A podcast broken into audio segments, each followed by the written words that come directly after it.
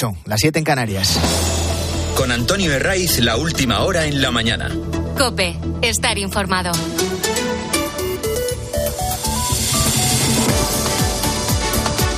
Muy buenos días, desde las 6 te venimos acompañando en la mañana del fin de semana de Cope, domingo 21 de enero. Hemos dicho adiós a la borrasca Juan, con dos consecuencias. Suben las temperaturas a partir de hoy y no hay lluvias previstas, mucho menos generalizadas a lo largo de la próxima semana. Esto no hace más que aumentar la sequía que sufren determinadas comunidades autónomas. Estamos eh, en un invierno, como fue el otoño, que confirma dos cuestiones que son dos obviedades, pero que en estos momentos críticos se agudizan. Hay una España seca y una España húmeda. Ante esto lo que tenemos es una nefasta gestión de los recursos hídricos, que es otra obviedad igual que la anterior. Se dan circunstancias paradójicas, que es verdad que no tienen relación entre sí, pero que son significativas. Hay embalses que están abriendo con puertas porque están llenos. Es el caso del Torcón 1, el embalse que abastece a Toledo, que ha llegado al máximo, que puede llegar a almacenar y los responsables de esta infraestructura han abierto las compuertas. La misma situación hemos visto esta semana en Segovia, en el embalse del Pontón y así en otras presas. La otra realidad, la de comunidades con un horizonte inmediato que no puede ser más sediento. Ahí está Cataluña, donde según datos de la Agencia Catalana del Agua, las reservas de sus cuencas internas están al 16%. En el caso de los embalses andaluces, han ido perdiendo agua hasta situarse en el 20% de su capacidad total. En Barcelona esta semana se ha aprobado un plan de, que incluye incluso reducir la presión del suministro de agua.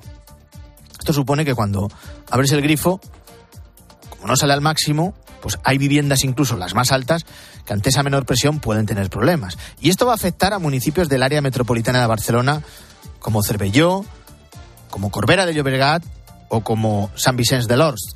También incluyen sanciones por lavar un coche, por regar el jardín o por llenar una piscina. Aquí hay una cuestión que se vuelve a poner en el foco del debate, pero que solo se hace cuando hay sequía con lo que no se termina por actuar nunca.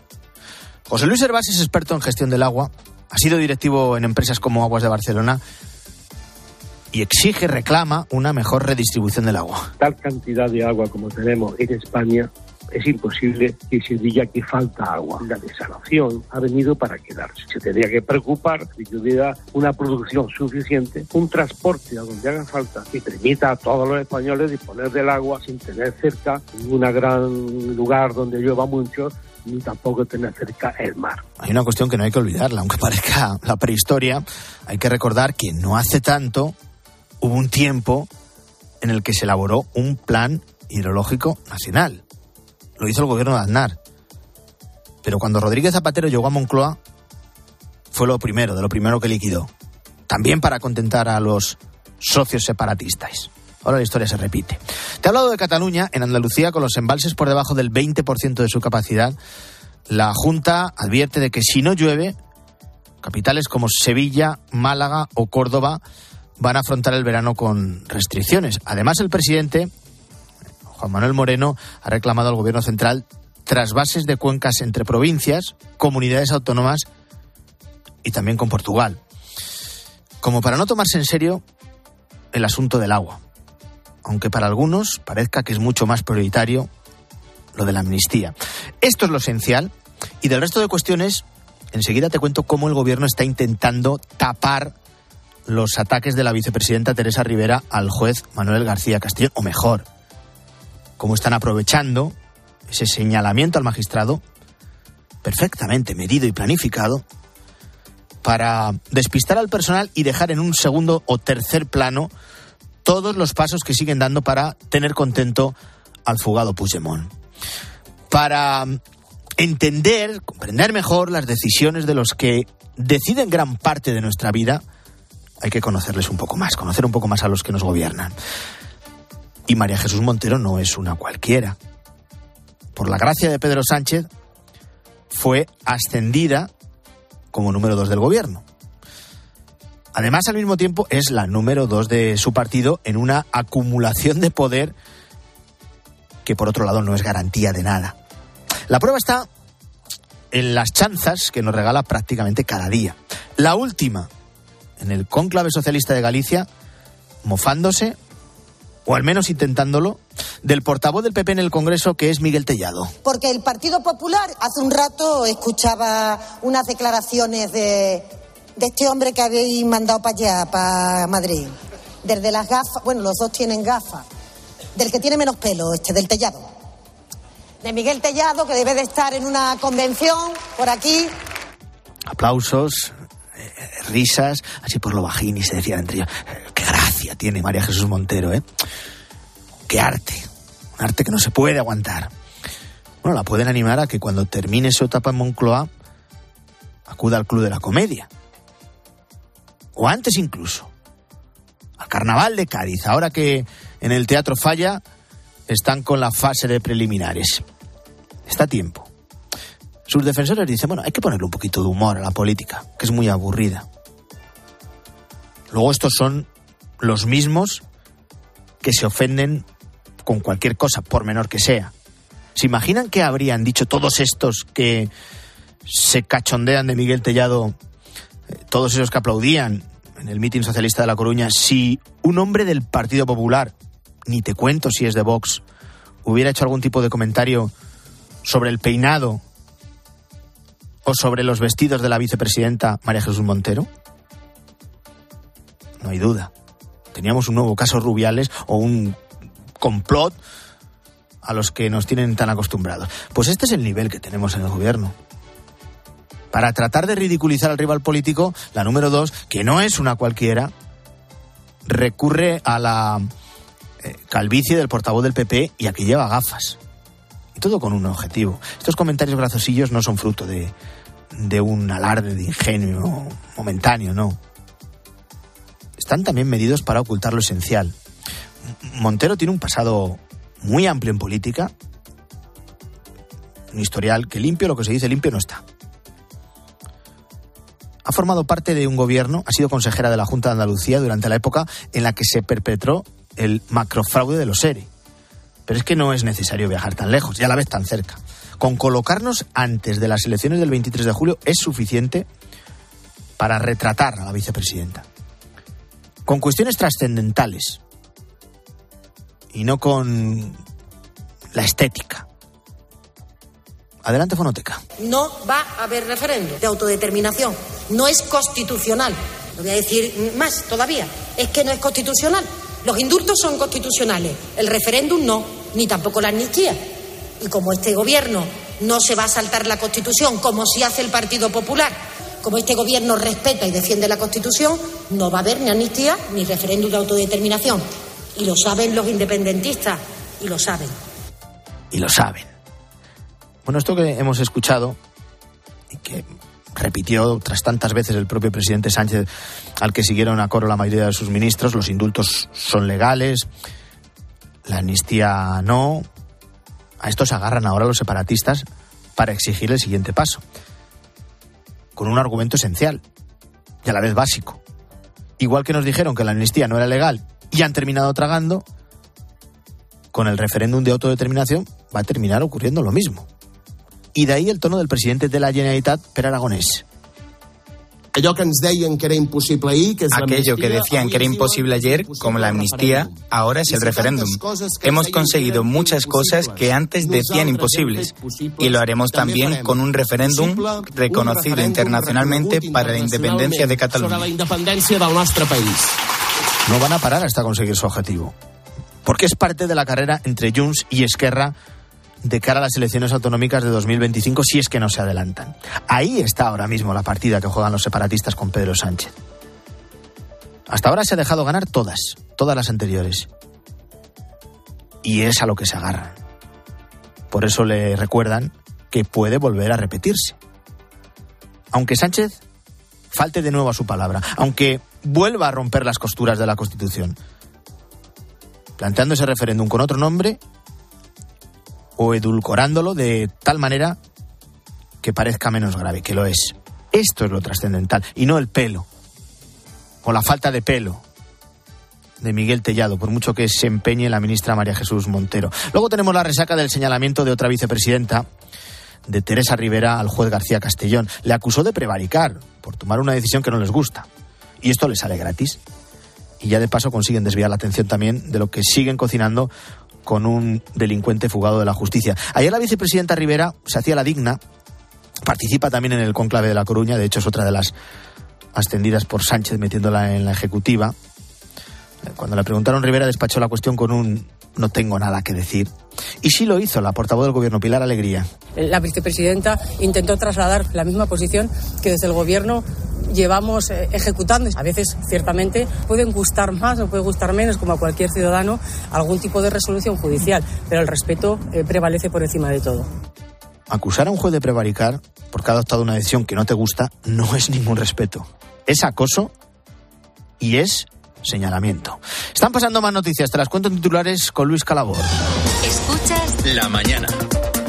Candidato. Esquerra Republicana aclama a Per Aragonés como candidato a las próximas elecciones de Cataluña al conseguir el aval del partido. Se despejan así las dudas sobre una posible candidatura de Oriol Junqueras para unas elecciones autonómicas programadas por ahora para 2025. Ataque en Irak. Más de una docena de misiles fueron lanzados ayer en Irak contra la base militar Al-Assad, en la que están destinadas tropas españolas. Los ataques no han sido reivindicados y no ha habido heridos entre los españoles. Protesta familiares de rehenes acampan delante de la casa del primer ministro de Israel, Benjamin Netanyahu, como medida de presión para pedir un acuerdo de cara a la liberación de los rehenes retenidos en la franja de Gaza. En ciudades como Tel Aviv y Haifa, las protestas continuaron como en los últimos meses. Y tenemos, Luis, una última hora. Sí, un avión de pasajeros se estrella en el noreste de Afganistán. Es de nacionalidad india y volaba a Moscú. Se ha estrellado en las montañas de la región de Bakan, en Badakstán, y lo ha confirmado el jefe de Información y Cultura de los talibanes de la región. No se conocen las causas del suceso.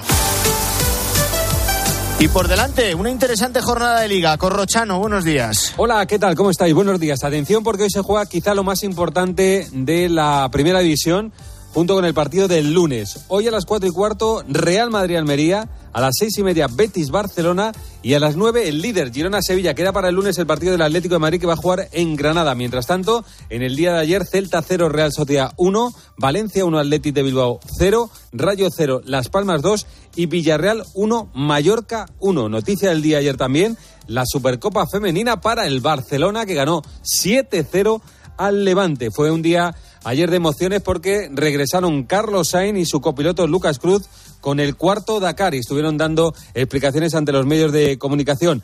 Estamos a la espera de saber también a qué hora va a jugar eh, Carlos Alcaraz el lunes contra el serbio Miomir Kedmanovic, que es el siguiente rival después de que en la jornada, en la tercera ronda, se deshiciera del chino Xian 6-1, 6-1 y abandono del tenista chino. Así que Carlos Alcaraz ya está en la cuarta ronda del Abierto de Australia.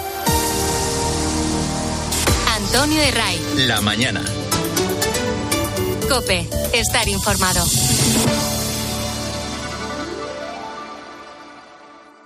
¿Crees que al final del día es difícil descubrir algo nuevo? Sabemos de los peligros de los videojuegos, hemos hablado mucho de ello, de la dependencia que se genera. Pero oye, siendo responsables, pueden ser muy positivos. ¿Cuál es el impacto de los videojuegos online en la salud mental? Por ejemplo, en el desarrollo de las habilidades cognitivas, ¿no?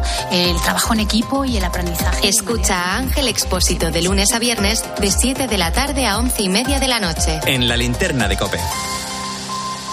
Hoy domingo en el corte inglés, último día para ahorrarte el IVA en todo. Electrónica, electrodomésticos y en mucho más. Televisores, móviles, ordenadores, frigoríficos, PlayStation 5, electrónica deportiva, muebles de cocina. Con envíos incluso en dos horas. Recuerda, hoy domingo, último día para ahorrarte el IVA en el corte inglés. Y hasta las 12 de la noche en web y app del corte inglés.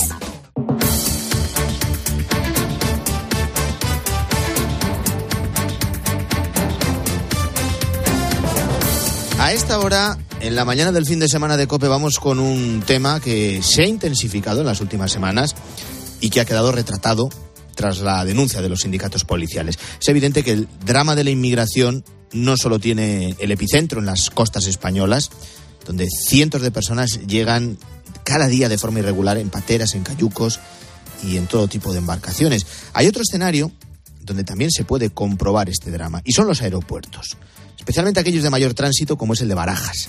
Ahora mismo la situación en las salas de protección internacional e inadmitidos del aeropuerto de Madrid están colapsadas.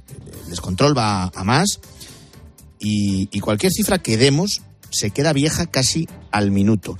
Estamos hablando de varios centenares de personas, cerca de 400, y en algunos casos están hacinados, con colchonetas en el suelo y con condiciones de salubridad poco recomendables. Lo denunciaba Cope Jacobo García, portavoz del Sindicato Unificado de Policía podemos rozar diariamente las 200 personas cuando es una sala que está preparada únicamente para albergar a 30 o 40 personas. Además, hay chinches, hay cucarachas, las condiciones de insalubridad son máximas, lo que provoca ante esta falta de espacio que haya conatos de reyerta, sin ventanas ni ventilación, eh, con luz artificial durante todo el día, en el que no tienen ni camas, sin limpiar, porque Cruz Roja, que es la que tiene la gestión de la limpieza de esa sala, eh, subrogada a una subcontrata, aduce como hay chinches, no quieren entrar ¿Qué está pasando en estas salas de protección internacional e inadmitidos del aeropuerto de Barajas?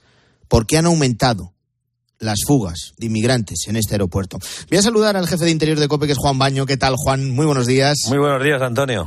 Bueno, la situación no es nueva, pero sí que se ha intensificado en las últimas semanas. ¿Qué es lo que está pasando? Por un lado tenemos lo de las condiciones, y las retrataba muy bien este portavoz del SUB, en las que están los inmigrantes en esas salas, y luego las fugas, cuya cifra según denuncian los sindicatos policiales, ha seguido aumentando. Pues es así, es una constatación. ¿Y qué está ocurriendo? Bueno, ahí hay un elemento importante y es que, primero, ojo, una advertencia. La mayor, el gran bocado de la inmigración en nuestro país se produce vía aérea, es decir, es la frontera aérea, no es ni la terrestre ni, ni tampoco los, la marítima, los cayucos y toda esta terrible historia humana ¿no? que estamos todos los días presenciando en Canarias, en las costas del sur de la península. Esto no es lo fundamental y lo principal. Lo principal entra vía aérea y, por lo tanto, Barajas es el, la el gran aeropuerto nacional, por lo tanto, ahí está el gran problema. ¿Qué ocurre? El elemento fundamental, uno importante, es que la práctica se ha extendido a países africanos de entrar vía aérea, utilizando qué, qué, vía? Pues la, fundamentalmente la marroquí la marroquí. Marruecos, a Marruecos no se le exige lo que se llama un visado de tránsito. Tampoco a Senegal. ¿Qué ocurre? Pues muchos países africanos, eh, inmigrantes, se trasladan hasta Marruecos y vuelan desde Marruecos, fundamentalmente en la Royal en Maroc, en la compañía aérea de, eh, pública marroquí, hasta Madrid. Y con las consecuencias de que no se hace una comprobación como se debería por parte de la aerolínea, aparentemente, supuestamente. En el origen. De, sí, de que si los pasajeros que están embarcando cumplen los requisitos de los países de destino y de tránsito. ¿Por qué de destino? Porque normalmente no dicen que van a viajar a España. Eh, ciudadanos de Somalia o de Kenia. No, dicen que van a viajar, por ejemplo, imagínate, pues a Sao Paulo. Y cuando llegan a Madrid, bajan del avión, es tránsito y aprovechan para quedarse y pedir asilo. Así. Eh, si hubiese, ¿qué ocurre? Antes previamente se deshacen de cualquier tipo de documentación. Se presentan allí como personas anónimas que dicen ser de donde digan ser, con la edad que digan tener y con las condiciones que ellos manifiesten. Y entonces comienza el trabajo policial. Y desde luego se les acoge porque el derecho de asilo existe un derecho internacional reconocido a poder pedirlo y plantearlo. Si estas personas viajaran con un visado de tránsito, estarían perfectamente identificadas. Y por lo tanto sabríamos qué hacer ante esto. Pero es que esto de trabajo tendría que ir a hacerlo también la compañía marroquí en su origen, en el, antes de partir el vuelo. Y esto no se está haciendo. De, hecho, a mí me dice el Sindicato Unificado de Policía que, que van a pedir una investigación, que se abra una investigación por negligencia a la compañía marroquí. Esto en cuanto por qué esa avalancha ahora, en este momento, está produciéndose desde hace meses. Date cuenta que a primeros de enero ya se le dijo al Ministerio del Interior por parte de tres jueces que había que hacer algo. Y entonces se habilitó una tercera sala, que fue la que ahora está albergando a mujeres y a niños. Sala que está absolutamente saturada con cifras de rentando cerca de los 100, de las 100 personas, como decía antes el, portavoz del SUB. Es que esto está diseñado para muchísimo menos. Se ha habilitado una antigua dependencia de Europa, en fin, una serie de circunstancias para otras Literas, con colchonetas, hacinados. No se da eh, abasto. Mujeres y niños. Eh, exactamente. Mira, Antonio, esta semana, lo, adelantamos aquí en COPE, eh, a mediados de semana, se había optado por la vía del CIE. Vamos a enviar gente al CIE. Se preparó un gran dispositivo policial por la mañana con un, un autobús. Se avisó a la gente, mañana venida a las 7 de la mañana comenzamos con el a gente al CIE. Al Centro de Internamiento de Al Centro de Internamiento Extranjero de Aluche, en Madrid. Ojo, para ir a esas dependencias tienes que tener una orden judicial. Y normalmente se utiliza con el objetivo de ser expulsado. Tú vas a un CIE y a los 60 días, si no se te han expulsado, quedas libre en la calle. Así lo dice la ley. ¿Qué ocurrió? Pues que el juez, ante la demanda de interior, dijo, para 50 personas, vamos a sacar 50. Tenían 370 y tantos. Era una barbaridad. 50 fuera al CIE. Y llegó a fiscalía y dijo, ojo, mandó parar. en todo, caso, en todo caso, Juan. No se puede, es que era un trabajo masivo, esto hay que hacerlo persona a persona. Pero bueno, era por, ante la necesidad imperiosa de hacer, de hacer hueco, ¿no? Porque siguen llegando. en todo caso, son parches. Son parches que no ponen solución a, un problema. Y, yo te iba a preguntar qué respuestas está dando desde el Ministerio del Interior al margen de estos parches, porque escuchamos a principios de, de mes al ministro Marlasca decir que era un problema puntual, pero poco más. Exactamente, dijo que era un problema puntual y que ya estaba resuelto con la ampliación de las salas y lo cierto es que no está resuelto. Y no está resuelto porque cada día hay dos vuelos con Marruecos y siguen llegando más demandantes de asilo. Demandantes de asilo que no son inadmitidos, son diferentes, figuras diferentes, situaciones distintas. Inadmitido puede ser inadmitido porque tienes una orden de no entrada en espacio Schengen, cualquier circunstancia, es decir, administrativa o legal, es otra cuestión distinta. Los inadmitidos y los demandantes de asilo no se suelen juntar nunca. Ahora están todos juntos, todos en la misma, donde se puede, donde es que no se da para más. Mira, una circunstancia, Antonio, en Barajas hay una especie de valla de Melilla. Esto no, yo me lo contaban esta semana, es decir, hay una serie de ciudadanos, 30, 40, 50, que están en la parte del en la zona internacional y cuando hay un descuido de un policía intentan saltar los tornos a la zona donde se hace la foto, el control, intentan saltar. De hecho, esta semana pasada, alguno ha, pillado, eh, ha sido pillado cuando saltaba y se le detuvo. Pero eh, esto está ocurriendo y están allí con 40-50 en tierra de nadie, porque es la zona internacional, no están en ningún país, están fuera del territorio español. Intentan saltar, normalmente de noche. Es decir, esto es una realidad eh, que, que, debemos de ser conocedores y además que lo sepan los oyentes, que esto está ocurriendo y son fronteras aéreas. Y por lo tanto, bueno, ¿por qué se pide? Mm, porque en una frontera de este tipo se supone que la tramitación del, asilo va más rápido, pero ojo, esta gente está a veces ahí un mes, pero cuando, tú pides asilo, en el momento en que se te admite la petición, la solicitud, este año pasado se han disparado más del 3.000%, por ciento, 3.000% se ha disparado la petición de asilo en nuestro país. Estamos hablando de cifras de 163.000 solicitudes. Se han resuelto una un, en torno al 50%. Es decir, hay algunos que están años en libertad, pueden trabajar, pueden tener, esperando la respuesta de asilo. Y en muchos, cuando vas a mirar, ya no están, lógicamente. Pues esta es una realidad. Ponemos muchas veces el foco en, nuestras costas, pero como mm, puntualizabas bien, el mayor punto de entrada de inmigrantes a España, sin duda alguna, eh, son los aeropuertos y, en este caso, el de Barajas, que es el de mayor tránsito de, todo el país. Pues vamos a seguir muy pendientes de toda la situación de estos inmigrantes en las salas de protección internacional y emitidos, también de las fugas que se vienen produciendo y te lo iremos contando. Gracias, Juan Baño. Un abrazo. Un placer y un abrazo grande a todos.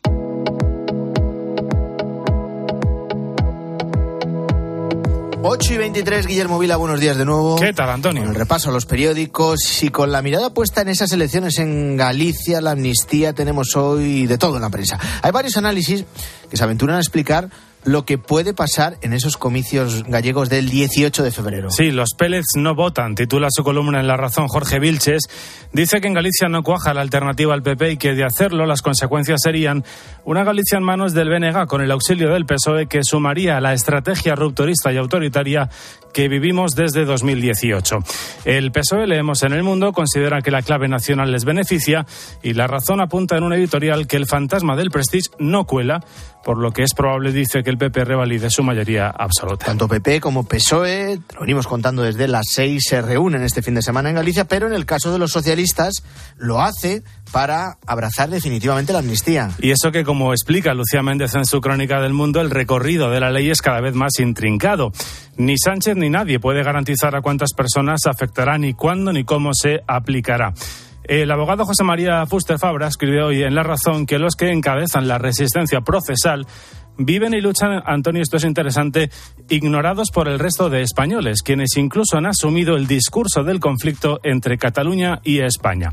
Sobre el particular, añade Maruenda, en el mundo, el sanchismo siempre encuentra a juristas dispuestos a avalar los atropellos contra la separación de poderes y el Estado de Derecho. Vamos ya con la resaca de las palabras de Rivera sobre el juego de García Castellón, que siguen generando artículos de opinión de lo más diversos. Escribe nuestro compañero Ángel Espósito en ABC que las acusaciones de Lawfare están milimétricamente dirigidas y que se imagina a Santos Cerdán enviando a Waterloo el vídeo y el audio de la vice para que Puigdemont se sienta orgulloso de su gobierno en Madrid. Se muestra crítico también Fernando Vallespín en el país. Dice que los reproches de Rivera contribuyen a enredar las cosas y que no deberían criticar las sentencias cada vez que provocan efectos políticos. Noticia de este fin de semana que va a marcar sin duda el devenir de una institución fundamental para España como es la monarquía. Hablamos del relevo en la Casa del Rey, en la jefatura de la Casa del Rey, con el nuevo jefe de la Casa Real, que es Camilo Villarino. Sí, sobre todo en esta era en la que, como escribe Ignacio Camacho Navece, la estrategia de confrontación civil del sanchismo ha convertido el consenso en una entelequia. Sin embargo, apunta Camacho, el rey tiene clara la receta: ejemplaridad, temple, neutralidad y transparencia.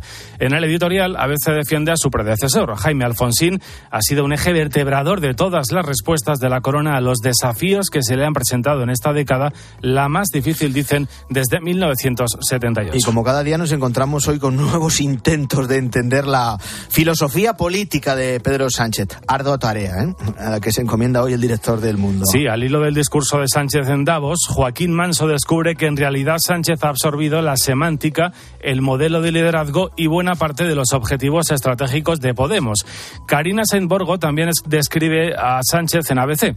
Sobredimensionado por quienes lo apoyan, pero sobre todo por quienes lo adversan, se conduce por el mundo con el sofismo de un cuñado y la falta de apego a cualquier norma, una conducta, concluye, más, más propia de los psicópatas que de los estadistas. Gracias, Guillermo. Llega Iglesia Noticia a partir de las 10, ya sabes, el fin de semana con Cristina. Que tengáis un feliz domingo.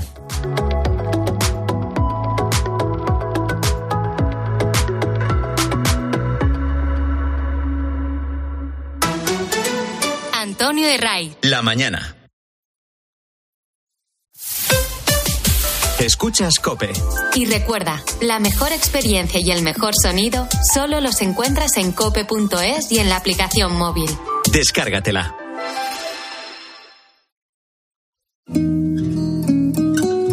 La página 11 del libro del bien vivir te invita a hacerte algunas preguntas. ¿Cuánto vale pasar tiempo con los tuyos? ¿Cuánto vale no tener que mirar el reloj? Con el cupón diario de la 11 puedes ganar hasta 500.000 euros de lunes a jueves y practicar el bien vivir. Cupón diario de la 11. Te toca bien vivir. A todos los que jugáis a la 11, bien jugado. Juega responsablemente y solo si eres mayor de edad. Hoy domingo en el Corte Inglés, último día para ahorrarte el IVA en todo. Electrónica, electrodomésticos y en mucho más. Televisores, móviles, ordenadores, frigoríficos, PlayStation 5, electrónica deportiva, muebles de cocina. Con envíos incluso en dos horas. Recuerda, hoy domingo, último día para ahorrarte el IVA en el Corte Inglés. Y hasta las 12 de la noche en web y app del Corte Inglés. Al dolor de cabeza, ni agua. Al dolor muscular, ni agua. Y al dolor articular, ni agua. Ibudol es el primer ibuprofeno bebible en formato stick pack para aliviar el dolor rápidamente, con agradable sabor y sin necesidad de agua. Al dolor, ni agua. Ibudol tenía que ser de Kern Pharma. Lea las instrucciones de este medicamento y consulte al farmacéutico. ¿Sí, papá? Hija, Yastel nos ha mejorado la tarifa. ¿Otra vez? ¿La fibra? Sí, y los gigas. Pero papá, que a mis amigos no se la han mejorado. Lo siento, hija, es que somos de Yastel. ¿Pero qué quieres? ¿Que mole más todavía? ¡Más! Seamos sinceros, a todos nos gusta mejorar. Por eso en Yastel volvemos a mejorar las tarifas por el mismo precio. Llama al 1510. Bienvenido al Dream of de mis hijos están como una moto y necesitan desfogar. Con cientos de metros para volverse locos. Con toboganes. Con mira mamá de bomba. Y con mira cariño, sin niños. Cada momento tiene su crucero. Déjate asesorar y ahorra hasta un 60% por reserva anticipada con niños gratis y sin gastos de cancelación. Consulta condiciones y reserva ya en la semana del crucero de viajes El Corte Inglés. Para acabar el día en la radio. El análisis y la reflexión de Ángel Expósito. Me quiero detener en unos datos que nos afectan a todos y que realmente son escalofriantes. Me refiero al balance de accidentes de tráfico en 2023. Murieron 1.145 personas en las De carreteras lunes a viernes, españolas. de 7 de la tarde a 11 y media de la noche, todo pasa en la linterna. Todo pasa en Cope.